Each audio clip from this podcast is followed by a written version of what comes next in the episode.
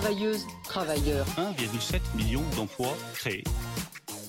Je disais qu'il fallait traverser la rue. Là, il faut faire un mètre.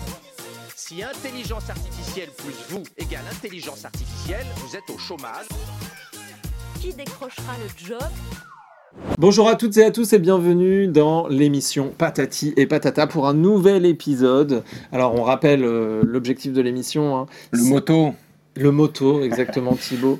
Euh, c'est d'aller chercher l'information là où elle se... Trouve. Ok, Et aujourd'hui, elle se trouve, t'imagines, t'as bien suivi, bravo, champion. Là, aujourd'hui, où elle se trouve, c'est euh, sur le plateau avec Guillaume Couder qu'on reçoit. Salut tout le monde, salut Guillaume. Hello, hello Thibaut, hello Jérémy, je suis hyper content d'être là. Je sais Ah pas bon trop dans quelle ville, hein, mais euh, Ouais, là, je crois que c'est, on a dit Singapour, mais en tout Singapour, cas, ouais, ça me va va bien. On va parler innovation et tout, donc on s'est dit, euh, non, c'est pas vrai, c'est, l'image qui est à chaque fois. Donc, euh, merci Guillaume d'avoir accepté l'invitation. merci à vous. D'ailleurs, si vous voulez qu'on change l'image, dites-le en commentaire. C'est vrai, Euh, hein, peut-être parce que nous, Guillaume, nous tu es influenceur RH euh, et tu possèdes une double casquette, euh, que- celle aussi de, de formateur euh, marque employeur à Sciences Po ainsi qu'à HEC. Exactement. Euh, Est-ce que tu pourrais nous présenter euh, rapidement un peu le mapping de tes activités? Ça, alors, je fais pas mal de choses. Alors, le terme d'influenceur, il est un peu pompeux, hein, je Ouais. vous avoue. Je préfère le terme de créateur de contenu. Ça, c'est un peu toute ma vie. Alors, je- J'anime des conférences, des formations, des ateliers avec Sciences Po, avec HEC, avec plein d'autres boîtes aussi, et puis à mon compte forcément. Super. Et à côté de ça, je crée des contenus pour aider les entreprises à recruter, à se rendre en fait attractives auprès des candidates et des candidats et à fidéliser aussi leurs talents. Donc que ce soit du podcast, de la vidéo ou des Toutes articles les conseils, plateformes par exemple. Toutes les plateformes. Alors là, euh, LinkedIn en particulier, évidemment. Pour ta cible. Mais, euh, Mais il y a des entreprises qui n'ont pas la cible LinkedIn, forcément, pour les- leurs candidats, pour se rendre visible. Donc c'est là où tu utilises d'autres LinkedIn plateformes. où- s'ouvre quand même à de plus en plus de profils, hein, clairement. Mais je vais m'ouvrir à euh, de l'Instagram, du TikTok aussi, Hmm. Facebook, puisqu'il y a encore des gens sur Facebook. À personnel, j'y suis beaucoup moins. les salue. Ils sont deux. Voilà, bonjour à toutes les personnes qui sont sur Facebook. ouais, non, effectivement, j'investis un peu toutes les plateformes pour faire du, du multicanal. Ouais. Bon, ok, Guillaume, au cours de l'émission, on va te proposer euh, trois mini-jeux.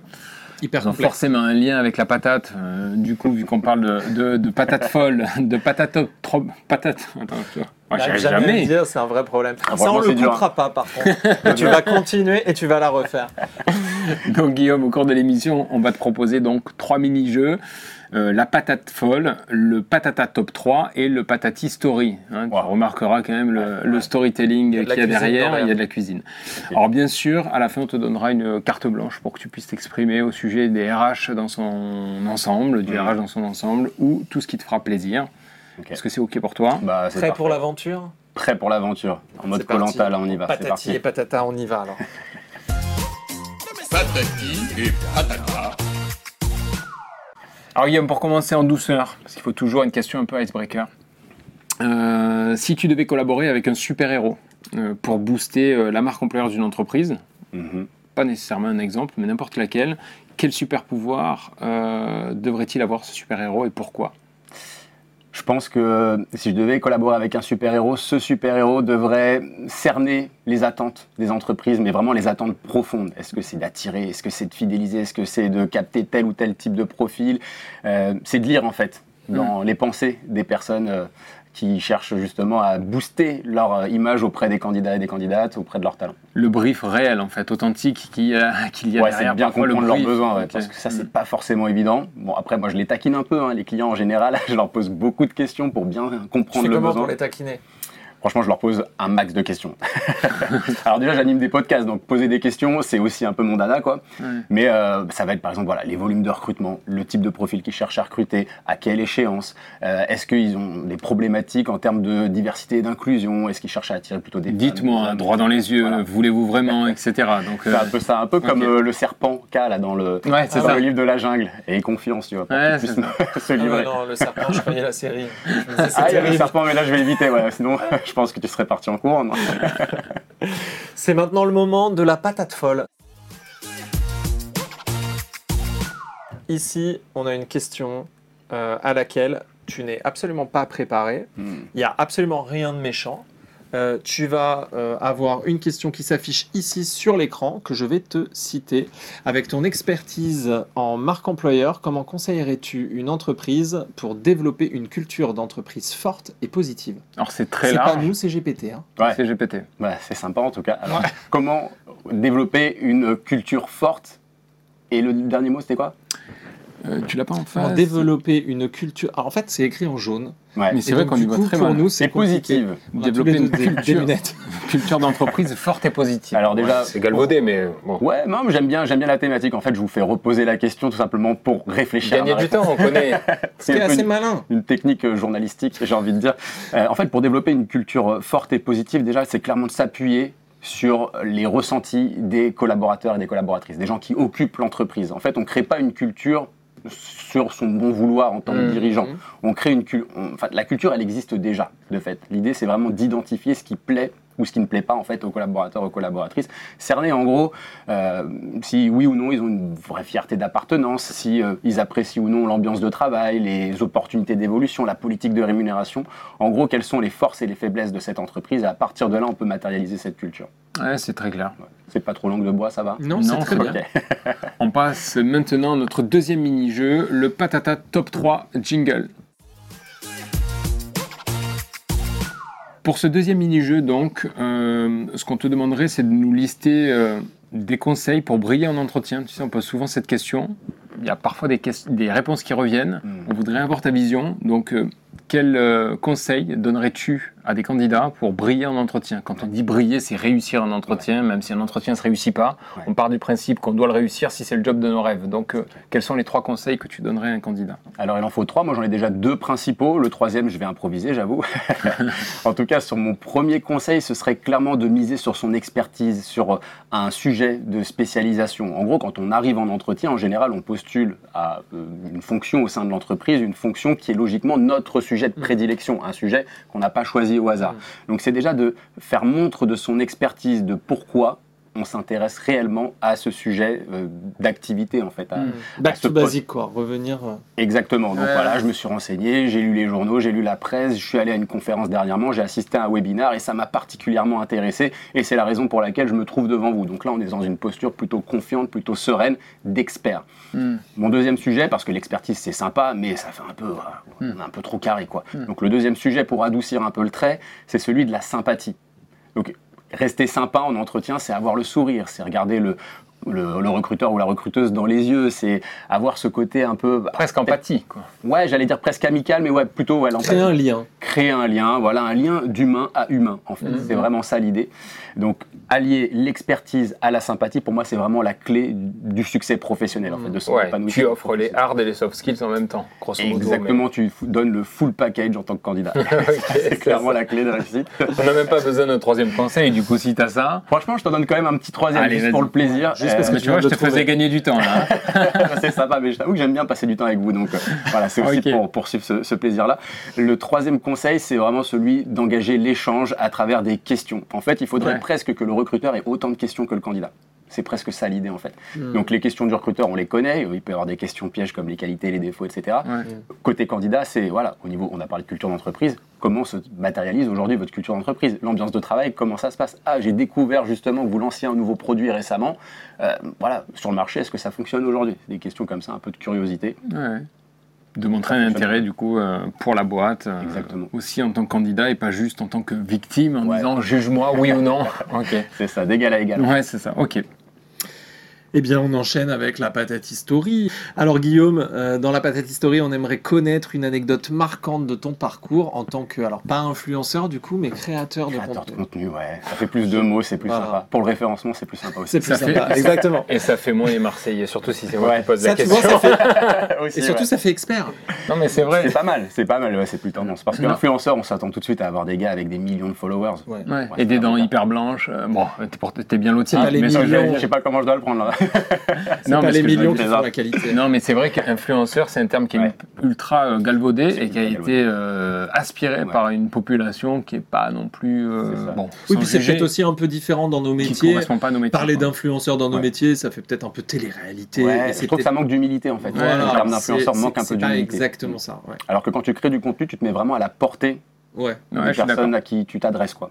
Mm. Donc je préfère vraiment ce, ce terme-là. Allez, Ouais, on a acté sûr. alors. Voilà. On a oublié la question du coup. Bah, moi je crois que je l'ai encore en tête. hein. C'est une petite histoire, c'est ça? Ouais, c'est connaître une Une anecdote, marquante Une anecdote marquante. Bah, dans en ton parcours.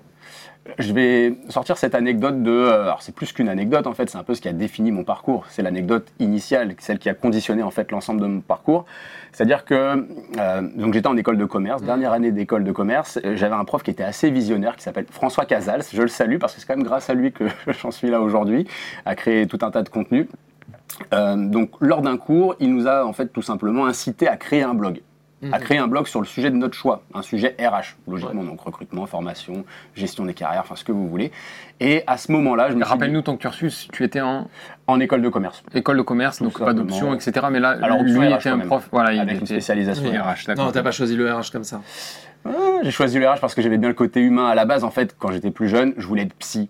Ouais. Encore plus jeune, je voulais être directeur de maga- magasin de jouets, mais là, il y avait un Ok. vrai intérêt Ça, c'est le- à avoir un max de jouets, tu vois. c'était- un autre moment de ta vie, quoi. Exactement, voilà. Mais donc, il y avait le côté un peu psy. Je trouvais ça hyper intéressant de se ouais. Connecter, à, voilà, l'humain, Ouais. etc. Et donc, plutôt que de tourner psy, je me suis dit, allez, go, Mm. se- s'orienter vers les RH. Simplement, j'ai découvert les sujets RH assez traditionnels, presque administratifs, parce que la fonction RH était très administrative à l'époque. Et euh, je me suis dit, non, ça, ça va pas du tout me plaire, en fait. Mm. Moi, il me faut une dimension de communication. D'échange, Voilà, d'échange, exactement. Et à ce moment-là, en fait, donc c'était en 2009, il y avait un sujet qui commençait à pointer le bout de son nez, qui était la marque employeur, employer branding, en gros, puisque à l'époque, en France, on parlait quasiment pas de marque employeur. Et je me suis dit, bah ok, il nous propose de créer un blog, moi je vais me lancer sur le sujet de la marque employeur, et je vais essayer d'en faire bah, ma propre marque, ma propre identité, d'avancer en fait sur ce sujet-là. Donc j'ai créé ce blog là-dessus. À l'époque, j'étais en stage de fin d'études dans une boîte qui s'appelait Areva, qui est devenue Orano depuis. Bien sûr. Et euh, c'est vrai qu'Orano... Qui enfin, travaillait avec l'agence dans laquelle on travaillait, nous, euh, en 2009. Eh ben voilà. Ouais, 2007, TMP Ouais, Worldwide. ouais. Qu'on salue d'ailleurs. c'est vrai, ouais. Et puis TMP Worldwide, qui était d'ailleurs un des précurseurs sur Exactement la sur la marque marque employeur. employeur. Ouais. Je vais peut-être pas citer de nom. On salue Daniel Prin. Ouais, voilà, bien sûr, bien sûr. Salut Daniel. bon, voilà. Et du coup, voilà. Areva travaillait à fond sur sa marque employeur, donc c'était vrai, une vraie opportunité pour moi que de développer mon blog en parlant d'Areva. Et grâce à ça, j'ai eu des organismes de formation qui m'ont contacté, qui m'ont dit on aimerait bien que tu viennes parler à nos clients de marque employeur, que tu viennes donner des conférences, que tu viennes créer des contenus sur ce sujet-là. Et c'est vraiment comme ça que j'ai créé en fait ma, ma carrière entre Mmh, guillemets. mmh. Ouais. l'effet, papillon, mais du coup, ça ça. part de, ça part de ce, ce cours-là. Comme quoi, il y a toujours un élément marqueur et marquant, Ouais. en fait. Euh, fait. et ça, c'est vrai qu'à chaque fois qu'on a des anecdotes, à chaque fois qu'on nous raconte Non, un mais la chacun, il y a Ouais, toujours, Mm. c'est souvent en fait quelque chose qui revient de nous dire, bon bah voilà, il y a eu un moment marquant. Alors ça peut être la création d'un blog, ça peut être la Mm. rencontre avec quelqu'un, ça Non, mais peut tu vois, être. je repense à Charlène, Ouais. euh, qui nous a dit par rapport à sa maman, qui devait être euh, Oui. reclassée, etc. Il y a Du coup, toujours un élément marquant. Voilà, bon, et je, je trouve ça super sympa. Ouais. Et, et je trouve que dans les matchings aujourd'hui entre entreprises et candidats, mais on déborde un peu du sujet, mais euh, peut-être que ce qui manque aujourd'hui, c'est l'élément marquant. C'est Mm. peut-être un peu de connaître un peu plus le fondement de, Ouais. de pourquoi je suis là. Ouais. Ce qui rejoint ce que tu disais, c'est que finalement, quand je me présente en entreprise, je suis l'expert parce que je me présente Mm. sur cette offre d'emploi. Mm. Je devrais donc peut-être y ajouter une notion de dire, on a souvent honte en fait de cet élément marquant. Ouais. En vrai, on devrait C'est pas. vrai qu'on le met pas trop en avant. Exactement. Et vraiment, en tout cas, cet événement marquant, il est marquant à double titre pour moi parce que je parle beaucoup de création de contenu, que ce soit auprès des recruteurs, je les encourage vivement à créer du contenu pour se rendre visible et attirer des candidats. Et les candidats, je les encourage à créer du contenu pour se rendre visible Eh auprès oui, des recruteurs. Et je prends du coup ma propre expérience en fait, Bien sûr. en exemple Ah oui. sur ce sujet-là parce que c'est grâce à la création de contenu initial, à savoir ce Bien blog, que derrière j'ai eu tout un tas d'opportunités professionnelles Ouais, de créer de nouveaux contenus. Et plus on crée de contenu, plus Le SEO se développe, SEO la notoriété se développe. on Bah, trouve c'est des clients qui veulent qu'on développe du contenu pour eux. Quoi. Exactement. Ouais, c'est très clair. Et maintenant, place à notre dernière rubrique, la patate minute. Donc, Ah ouais. cette patate minute, c'est, vous l'attendez tous, on le sait. C'est la Je meilleure. l'attendais avec impatience, je vous avoue. Alors, la patate minute, c'est le moment où, bah, du coup, tu as ta carte blanche. Et euh, je sais pas pourquoi on a dit patate minute, mais c'est peut-être parce que ça dure une minute, mais ça Mhm. peut durer plus. En tout cas, tu as une totale liberté d'expression sur le sujet de ton choix ou les sujets de, de ton choix. C'est à toi. Bah, franchement, il va falloir me laisser qu'une minute parce que euh, honnêtement, je pense que je pourrais tenir une un journée. de. Vraiment. Ah oui, c'est vrai. C'est on n'y avait pas pensé. On n'y avait pas pensé. Donc voilà, mettez-moi des limites s'il vous plaît. Euh, alors, bah, j'ai un peu introduit le sujet, à savoir celui de la création de contenu. Aujourd'hui, quel que soit notre profil, qu'on soit candidat, candidate, recruteur, qu'on soit euh, commercial, quel que soit en fait Mm. notre profil aujourd'hui, on a des objectifs. Nos objectifs, c'est donc de recruter, de trouver un emploi, de trouver des clients, etc. Et je pense vraiment que créer du contenu, c'est la voie royale vers l'atteinte de ces objectifs aujourd'hui. Si on ne se rend pas visible, on ne trouvera jamais en fait euh, de clients parce que bah, ils nous connaîtront tout simplement pas. Alors quand on est une grande entreprise, oui, c'est facile, on est déjà connu, on a déjà une réputation qui est installée. Par contre, quand on est une plus petite structure qui est pas connue, eh ben, on a tout intérêt à créer du contenu très régulièrement. Et aujourd'hui, il y a, on va dire, aucune excuse pour euh, ne pas créer de contenu parce qu'on a des tas de formats différents. Ça va être du podcast, de la vidéo, du rédactionnel. Enfin, il y a vraiment beaucoup, beaucoup de formats et il y a plein de sujets à adresser. Il suffit tout simplement d'aller sur ChatGPT et de lui demander euh, trouve-moi 10 sujets d'actualité ou 10 thématiques à adresser à travers mes contenus. Et tu as une trame. Et tu as une trame, en fait. Tu as déjà énormément Ouais, d'exemples. surtout aujourd'hui, il y a une facilité qui est déconcertante. Mais justement, moi, ça me fait me poser une question qui n'était pas prévue, mais parmi tous les méandres du- des- euh, de tous les formats et de toute l'information, comment se rendre encore plus visible Et deuxième question dans la question, une fois que tu es devenu visible et que ta notoriété a augmenté, est-ce que tu es tenu de continuer la création de ce format-là pour rester à flot Ouais. Ou au contraire, c'est bon, t'es peinard et tu es dans le cas des entreprises qui sont connues T'es ranké, quoi. Alors le côté cool, j'allais dire, c'est que t'es jamais peinard, en fait. Je sais pas si c'est un peu antinomique, mais Non, pour toi, d'un point de vue business, c'est cool. C'est bien, en fait, tu t'épanouis tout le temps. Oui. En fait, en créant du contenu, tu t'ennuies jamais. Donc moi, les gens qui me disent je m'ennuie au boulot, bah en fait, créer du contenu, vous vous ennuierez jamais. Et en plus, vous allez vous créer des opportunités. Mm. Et pour répondre à ta première question, l'idéal, c'est vraiment de créer du contenu authentique, authentique et surtout à faire preuve d'autodérision. Je prenais l'exemple d'Orano juste avant. Allez voir tout simplement les TikTok d'Orano. Les TikTok d'Orano, ils sont assez fous. Aujourd'hui, j'ai découvert sur Instagram un post d'Orano dans lequel il racontait, donc il parlait de l'activité nucléaire avec un langage ASMR. Je sais pas si vous connaissez. Ouais, Et je trouvais ça très drôle parce qu'en fait, voilà, on est sur un sujet qui est extrêmement Ouais. technique, extrêmement sérieux, mais on y allie la sympathie justement du Mmh, format sûr. ASMR. On a encore ce duo en fait, expertise, sympathie, qui rend le contenu beaucoup plus accessible en fait. Très intéressant. Merci beaucoup Guillaume d'être venu Merci nous voir. à tous les Ce deux, fut un c'était un plaisir de te revoir. Ça faisait longtemps euh, Ouais. qu'on ne s'était pas vu. Merci beaucoup. C'était top, merci À Guillaume. bientôt. Cool. Merci à tous les deux. Travailleuses, travailleurs. 1,7 million d'emplois créés. Je disais qu'il fallait traverser la rue. Là, il faut faire un mètre. Si intelligence artificielle plus vous égale intelligence artificielle, vous êtes au chômage. Qui décrochera le job?